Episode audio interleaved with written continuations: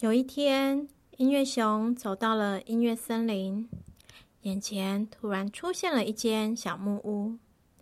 那间小木屋散发着美妙的乐曲。哦，原来这里就是小朋友的阅览室。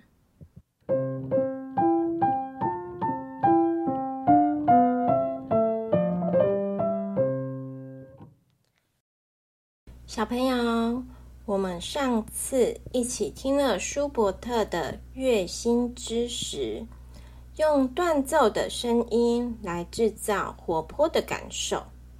那如果乐曲都是圆滑奏，你觉得也可以有活泼的感受吗？今天要介绍一首旋律都是圆滑奏的音乐。是肖邦的《小狗圆舞曲》。还记得之前我们介绍过小步舞曲吗？小步舞是给宫廷的贵族们跳的舞蹈，但随着时间的演进，慢慢的就消除阶级的界限，意思是没有分贵族或是平民，就像现在的社会。不管你出生在哪个家庭，我们都是一样平等的地位。所以，圆舞曲变成大家都可以跳的舞蹈，接着就取代了小步舞，在浪漫时期成为一种超级流行的舞蹈。当然，舞蹈流行，作曲家就会想要试着写作圆舞曲的音乐。有些圆舞曲不一定是真正用来跳舞的，而是用圆舞曲的风格来作曲。那圆舞曲是什么样的风格啊？三拍的圆舞曲，重音会落在第一拍，所以强弱弱会听得很清楚。你可以很容易一起打拍子。听起来是很愉快、很热情、活泼的。肖邦这位作曲家是弹钢琴的人一定要认识的作曲家哦。他有“钢琴诗人”的称号，他写的作品几乎都是钢琴作品，而他的音乐充满着诗意，非常的优美。他是浪漫乐派这个时期的作曲家，出生于波兰。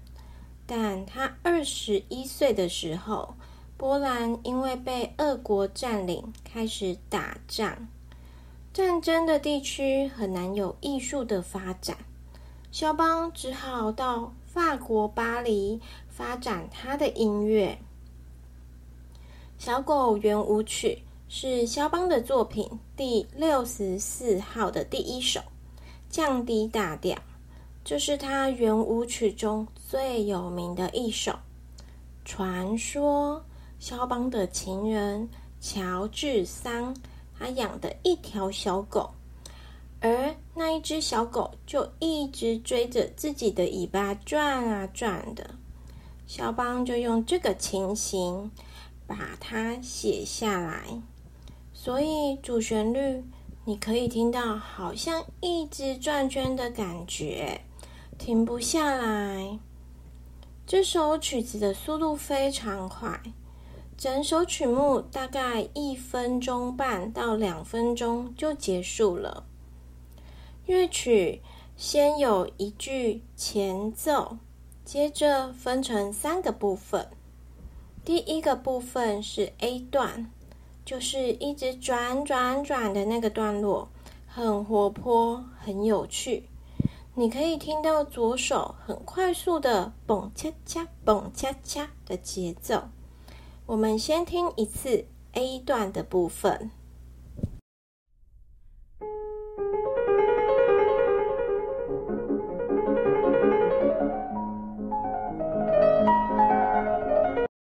第二个部分是 B 段。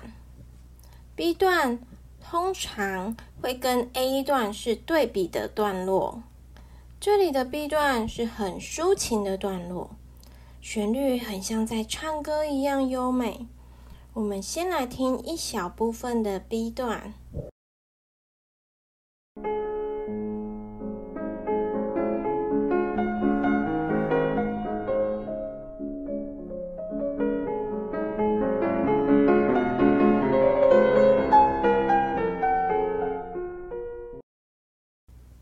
段结束之后，就会回到 A 段一直转转转的段落，就结束了这首曲子。我们要一起听听看完整的曲子哦，请你注意看看什么时候 B 段出现了呢？你还记得 B 段的抒情旋律吗？